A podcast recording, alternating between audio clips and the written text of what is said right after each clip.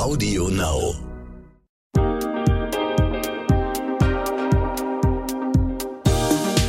Hi und herzlich willkommen zu einer neuen Folge What the Finance. Ich bin Anissa, Host dieses Podcasts und freue mich auf diese Folge ganz besonders. Ich trage meinen wiederverwendbaren Kaffeebecher ganz selbstverständlich mit mir herum, nehme einen Jutebeutel mit zum Einkaufen, shoppe größtenteils Secondhand und Fair Fashion. Aber meine Finanzprodukte, boah, ich glaube, da kann ich noch eine Menge Richtung Nachhaltigkeit aufholen. Was bedeutet denn eigentlich Nachhaltigkeit in der Finanzwelt? Und gibt es da auch Rendite? Kann ich den Angeboten eigentlich wirklich trauen oder verbirgt sich da auch mal Greenwashing hinter? Und was würde eigentlich passieren, wenn wir alle dauerhaft nur noch konventionell investieren würden. Ich freue mich auf ein richtig kritisches Gespräch mit der Finanzjournalistin Birgit Wädchen, die mir gegenüber sitzt. Mit Birgit arbeiten wir bei der Brigitte schon ganz lange zusammen und noch länger beschäftigt sie sich mit dem Thema Nachhaltigkeit in der Finanzbranche und vor allem auch mit dem Thema Frauenfinanzen. Herzlich willkommen im Podcast, Birgit. Ja, danke, dass ich da sein darf. Danke für die Einladung. Warum müssen wir überhaupt in nachhaltige Finanzprodukte investieren? Das ist eine gute Frage. Du musst gar nichts, aber warum macht es vielleicht Sinn? Weil die, äh, die drängendsten Probleme ist, sind tatsächlich Klimawandel, Umweltproblematiken. Und ähm, wenn wir die Klimaziele einhalten wollen, dann ist ganz, ganz, ganz viel Geld erforderlich, das investiert werden muss. Und wenn Umweltsünder kein Geld mehr bekommen, dann werden die alles tun, um vielleicht ihre Produktionsweisen zu ändern. Okay wenn wir jetzt ohne nachzudenken einfach weiter in klassische Produkte investieren würden, was könnten wir denn da schlimmstenfalls unterstützen? Naja, ganz normal, wie wenn du bei Primark Klamotten kaufst. Also mhm. Ähm, Kinderarbeit, billigste Produktion, äh, Ausbeutung von Arbeitskräften, Umweltsünder, die, äh, keine Ahnung, mit was ihre Sachen färben, ähm, Öl, Waffen alles Schlimme, was du dir vielleicht vorstellen kannst, was ähm, vielleicht in den Lieferketten so enthalten ist. Mhm. Wie groß ist denn der Anteil nachhaltiger Finanzprodukte in der Finanzbranche momentan? Oh, das äh, weiß ich nicht genau, welcher Anteil das ist. Auf jeden Fall ein extrem wachsender Markt. Ah. Ähm, also die großen äh, institutionellen Anleger, die gehen da tatsächlich voraus. Es gibt so eine Initiative Action Climate 100 Plus das waren ursprünglich mal knapp 100 und ein paar mehr äh, Investoren, die äh, nicht mehr in klimaschädliche Unternehmen, also in, in, Unternehmen investiert haben, die Treibhausgase emittieren. Und ähm, diese Initiative ist dramatisch gewachsen. Jetzt haben wir 450 Großinvestoren und die verwalten 40 Billionen US-Dollar. Das ist wahnsinnig viel Geld. Und du musst einfach dir vorstellen, Geld ist ein unglaublich starker Treiber. Jedes mhm. Unternehmen ist auf Finanzierungen angewiesen. Und wenn die keine Gelder mehr be bekommen, weil kein, äh, kein Institutioneller mehr in diese Unternehmen investiert, dann äh, kriegen die mächtig Druck und selbst so wirkliche Klimasünder werden da gezwungen, dass sie ähm, sich da ein bisschen besser aufstellen. Dann haben wir den norwegischen Staatsfonds, der ja, also das ist der größte Staatsfonds der Welt, der ähm, selber ja sein Geld speist aus Öl. Norwegen ist ja ein sehr ölreiches Land die haben umgeschwenkt auf nachhaltige Geldanlagen. Das ist auch ein unglaublich starker Treiber, weil mhm. Unternehmen, wenn die nicht mehr in die Fonds kommen und wenn die nicht mehr von den Institutionellen mit bedacht werden, dann haben die ein richtiges Problem. Okay.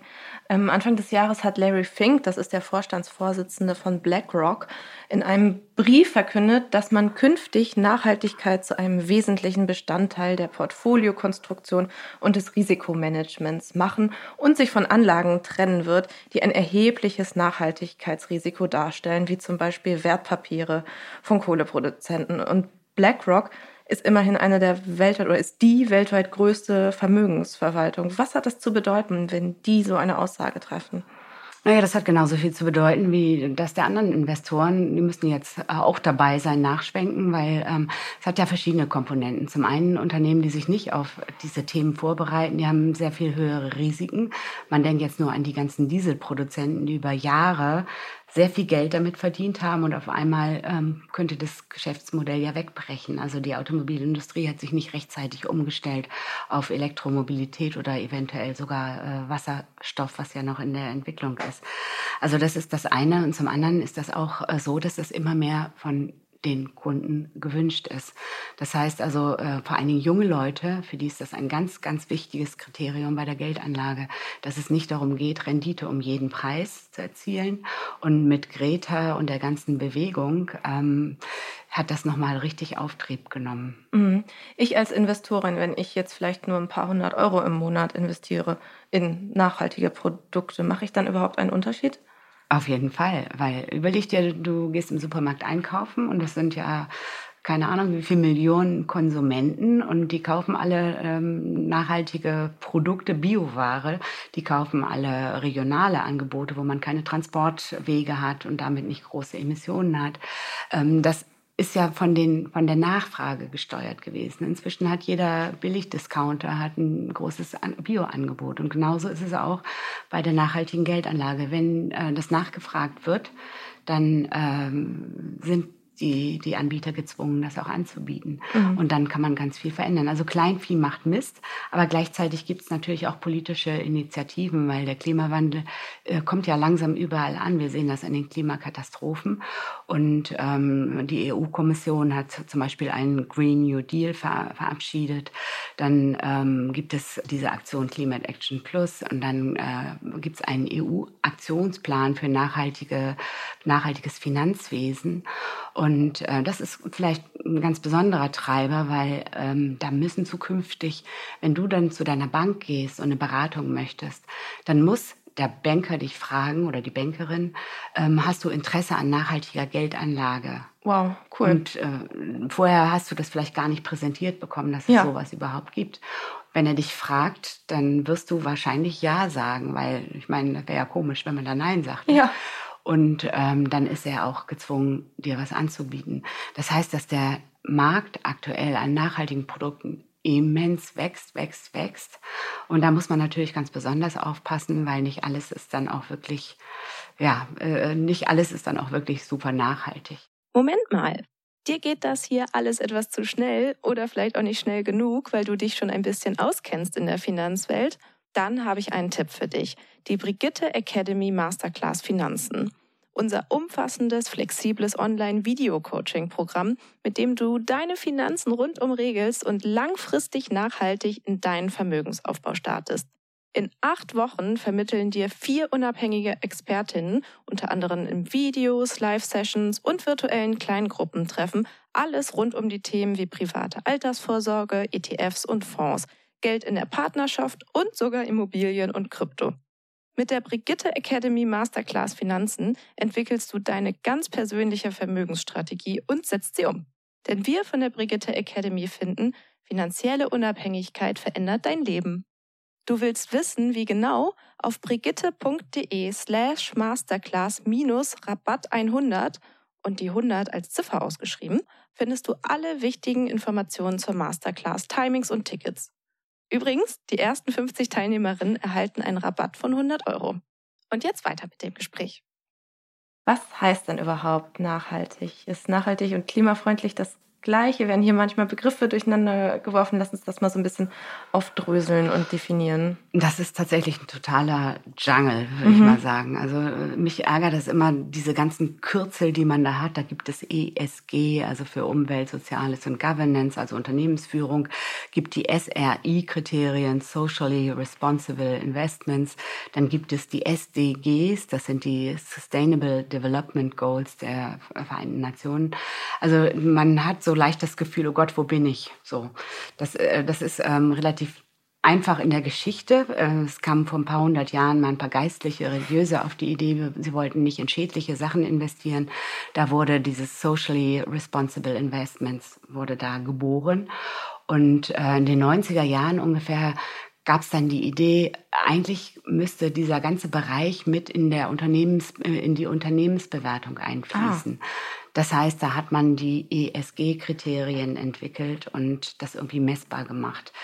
Und ähm, diese äh, Sustainable Development Goals von, der, von den Vereinten Nationen, die gibt es seit 2015 und das nochmal deutlich weiter aufgefächert.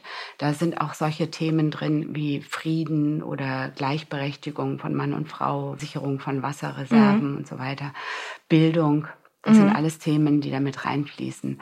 Und je nachdem, wie ein Anbieter, also ein Fondsanbieter oder ein ETF-Anbieter, je nachdem, nach welchem Konzept der arbeitet, wird vielleicht nur das eine oder andere ausgeschlossen oder aber es wird speziell eins dieser Ziele da bedient. Das heißt, dazu müsste ich mich selber informieren, einfach ähm, gucken, nach welchen Kriterien hier etwas aufgesetzt wurde? Naja, ganz, ganz grob gesagt gibt es ja verschiedene Konzepte. Es gibt einmal das Konzept, ähm, das einfachste Konzept, was auch sehr weit angewendet wird.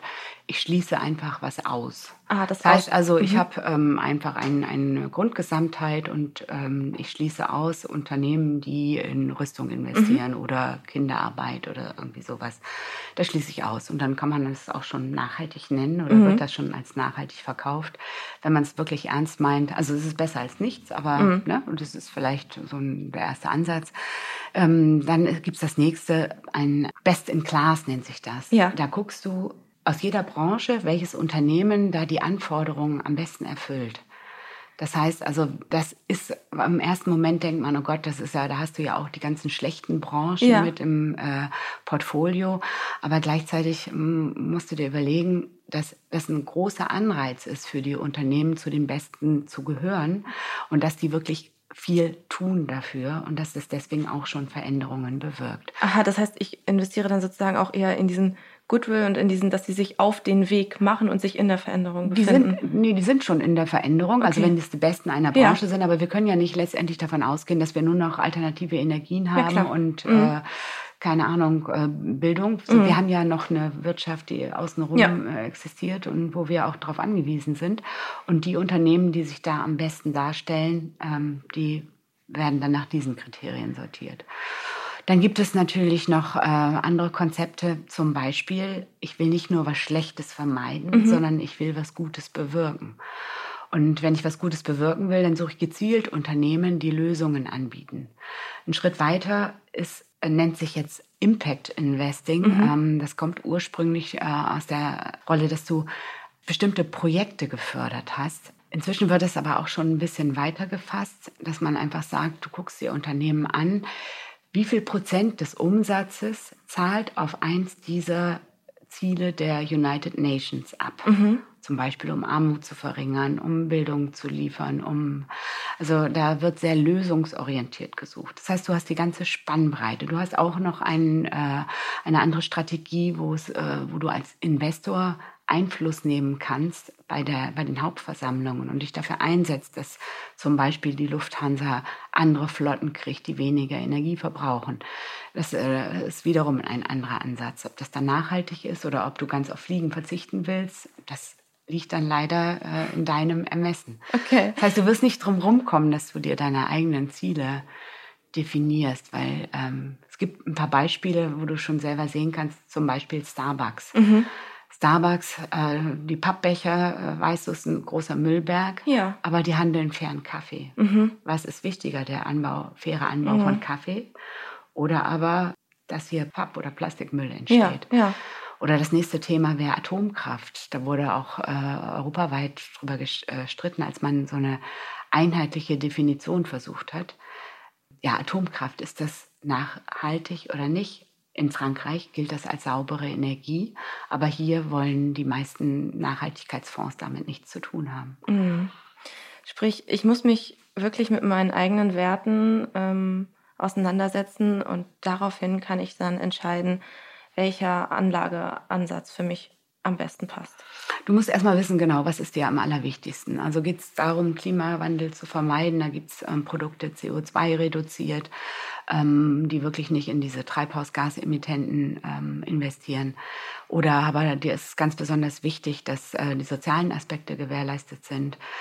Ich glaube, es gibt keinen ganz, ganz großen, äh, keinen Konzern, der über die Lieferkette mhm. insgesamt nicht irgendwo eine Leiche mhm. im Keller hat. Ich, okay. Kann ich mir kaum vorstellen, aber da geht es dann auch darum, wie viel Prozent des Umsatzes ähm, damit erwirtschaftet wird. Da gibt es dann so Maximalgrenzen. Mhm. Und diese Nachhaltigkeit, man kann das aber auch an einfachen Beispielen, zum Beispiel Siemens ist ja jetzt äh, ein normaler Konzern, die streben Klimaneutralität an. Ja. Oder Unternehmen wie Microsoft, ja. die sagen auf einmal Klimaneutralität sogar rückwirkend bis zur Unternehmensgründung 1975. Das heißt, die wollen so viel einsparen, dass die klimaneutral in der Bilanz rückwirkend bis 1975 sind. Okay. Ich würde mit dir gerne mal alle möglichen Finanzprodukte und was generell mit Geld zu tun hat, auf nachhaltige Lösungen einzeln durchgehen. Und ähm, es fängt ja wahrscheinlich bei meiner Hausbank oder bei meinem Girokonto an. Und ich vermute mal, meine klassische Hausbank ist jetzt nicht so wahnsinnig nachhaltig, oder? Welche Alternativen gibt es denn da schon? Gibt es da überhaupt Alternativen? Ja, klar gibt es Alternativen. Also das Einfachste ist, wo du dich dann ganz drauf verlassen kannst, das sind sogenannte grüne Banken. Da hat man die GLS Bank, Triodos Bank, die Ethikbank oder die Umweltbank. Und da kannst du davon ausgehen, dass alles, was die machen, ökologisch, ethisch, sozial, also sozusagen in sinnvolle Projekte mhm. fließt und äh, dass da mehr als die Mindestanforderungen gewährleistet sind. Die haben Konten, die bieten Fonds an, die haben Sparbriefe, ähm, alles, was du da machen kannst. Okay. Ich besitze dann auch noch ein Tagesgeldkonto und eine Kreditkarte von einem anderen Kreditunternehmen.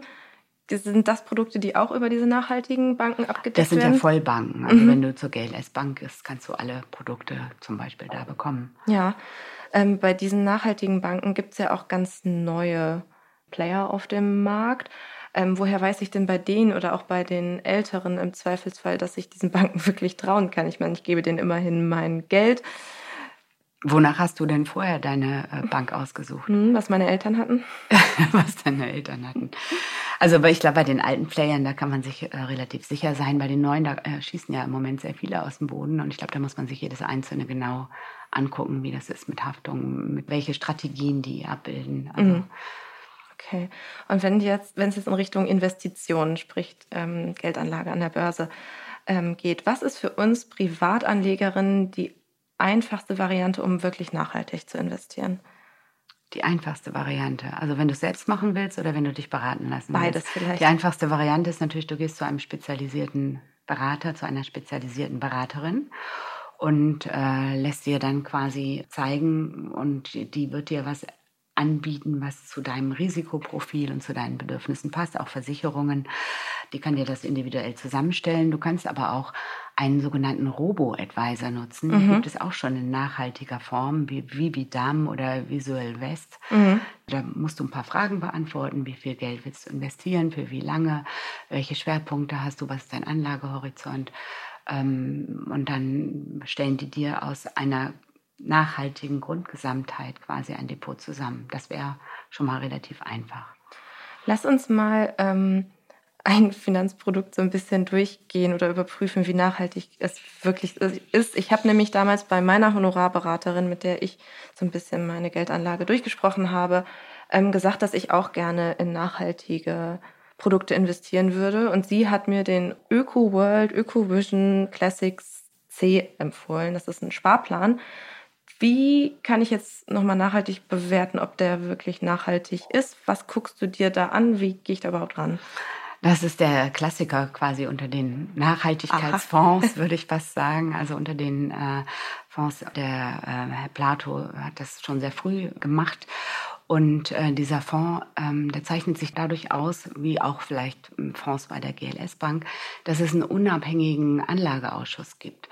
Das heißt also, bevor ein Unternehmen überhaupt in ein Anlageuniversum kommt, aus dem hinterher ein Fondsmanager einen Wert picken kann, mhm. entscheiden 13 Fachleute aus den unterschiedlichen Bereichen, welche, welches Unternehmen sich überhaupt dafür eignet. Da ist zum Beispiel der Fall, über Starbucks kann man dann lange diskutieren. Mhm. Und dann fällt eine Entscheidung dafür oder dagegen.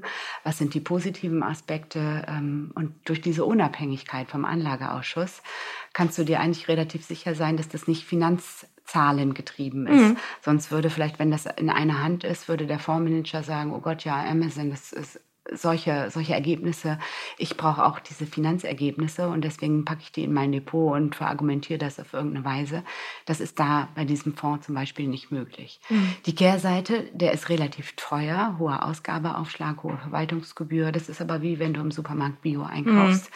dann zahlst du auch ein bisschen drauf. Also das ähm, ist tatsächlich so, dass du da auch ein gutes Fondsmanagement hast, ähm, hinterher das wie gesagt getrennt ist von der ersten Aktienauswahl Und ja, du zahlst nur halt etwas höhere Gebühren. Mhm. Ich habe mir vorgenommen, auf jeden Fall noch mehr in nachhaltige Produkte zu investieren. Wo kann ich denn recherchieren, welche Fonds oder ETFs es gibt und von welchem Broker die überhaupt auch angeboten werden? Also zuerst ähm, haben wir ja gesagt, bei den grünen Banken mhm. kannst du mal gucken, ob du da Fonds findest. Dann gibt es aber auch ein Forum nachhaltige Geldanlagen. Mhm. Das ist so der Branchenverband. Leider äh, ist man da auch freiwillig Mitglied. Das heißt also Fonds wie der ÖkoWorld ist nicht dabei, auch GLS Bank ist nicht dabei. Aber die haben für alle nachhaltigen Fonds sogenannte Fondsprofile. Da kannst du genau, also wenn du einen Fonds äh, bei deinem Broker filterst unter Nachhaltigkeit oder Öko oder unter äh, Umwelt oder unter Ethik, also da mhm. sind, kann man die meistens filtern, dann kannst du da genau nachgucken, welche Komponenten der enthält und äh, nach welchen Kriterien der allokiert ist, also zusammengestellt mhm. ist. Und ähm, zusätzlich gibt es dann noch ein Siegel, den dieses Forum Nachhaltige Geldanlagen verteilt.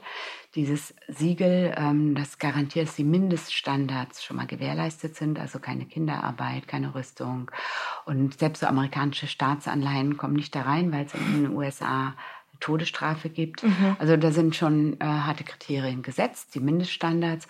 Und äh, dann gibt es noch eine Sternebewertung, ein Stern, zwei Sterne, drei Sterne. Und je äh, intensiver der Nachhaltigkeitsansatz, desto mehr Sterne. Da kann man sich zumindest orientieren. Allerdings, wie gesagt, Fonds für ÖkoWorld oder auch äh, die GLS-Fonds, die sind nicht dabei, die machen da nicht mit. Mhm. Performen denn nachhaltige Investitionsprodukte genauso gut ähm, wie nicht nachhaltige? Und was meinst du, wie ändert sich das in Zukunft? Also im Schnitt kann man sagen, die performen genauso gut und eigentlich ist das auch logisch, weil viele Risiken ja schon vorweg eingepreist sind. Also man, man versucht Risiken zu verhindern, indem man sich richtig aufstellt. Das ist das Erste. Es gibt Einschränkungen, äh, wenn du jetzt aus einer großen Grundgesamtheit äh, bestimmte Branchen rauspickst, die eigentlich gut laufen, Mobilität ist ja eine Branche, die wichtig ist, aber sind Flugzeuge unbedingt, äh, ist der Flugverkehr unbedingt nachhaltig, dann kann das sein, dass du ähm, damit ein bisschen darunter liest, aber es, wenn du auf Zukunftstrends setzt, kann das auch sehr schnell sein, dass du deutlich bessere Performance hast. Und wir haben tatsächlich von den Zukunftstrends, haben äh, Zukunftsforscher 15 Trends mhm. diagnostiziert mhm. und davon sind 10 tatsächlich nachhaltig. Also, Richtig gut. Und mhm. da, also das wird ein Bereich sein, der extrem stark wächst. Man denke an Ernährung. Mhm. Woher bekommen wir die Proteine der Zukunft? Wir haben eine wachsende Weltbevölkerung und wir haben ja gar nicht die Anbauflächen, um all das äh, darzustellen, ja. um die Ernährung zu schaffen. Ja. Energie. Ja. Was für Energie wollen wir in Zukunft haben? Emissionsfrei. Also Sonnennutzen, Energiespeicher. Das ist ein riesengroßer Bereich. Oder auch Mobilität. Also Elektromobilität ist das eine, aber eventuell noch Weiterentwicklung oder im Elektromobilität in Verbindung mit Speichertechnik. Also da gibt es sehr hohen Investitionsbedarf und um diese Klimaneutralität zu äh, erreichen, um die Klimaziele zu erreichen, müssten bis 2030 irgendwie 185, sagt der eine und die anderen sagen 270 Milliarden Euro investiert werden allein in Europa. Mhm weil ähm, die Unternehmen müssen sich ja auch neu aufstellen. Ja, ähm, heißt aber auch, das Geld, das ich in nachhaltige Geldanlage investiere, ist sicher? Das ist genauso sicher wie in, andere, in anderen Anlagen. Wahrscheinlich eher, ähm, also erstmal, wenn du jetzt in einen Fonds investierst oder in einen ETF, ist ja eh Sondervermögen. Ja. Du hast dann natürlich noch das Kursrisiko, aber nicht das Ausfallrisiko.